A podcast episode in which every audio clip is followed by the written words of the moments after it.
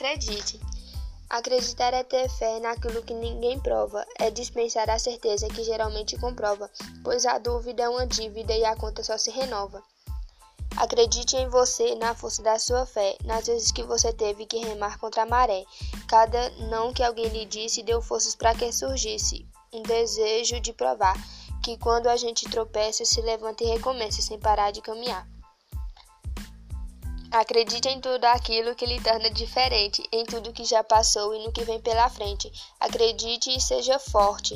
Não espere pela sorte. Não espere por ninguém, pois de tanto esperar você pode estacionar e deixar de ir além que primeiro a gente planta e só depois vai colher. O roteiro é sempre este: lutar para depois vencer, e que a arma mais potente seja sempre a sua mente, munida só de bondade. Se você não se entregar, dá para até acreditar nessa tal humanidade.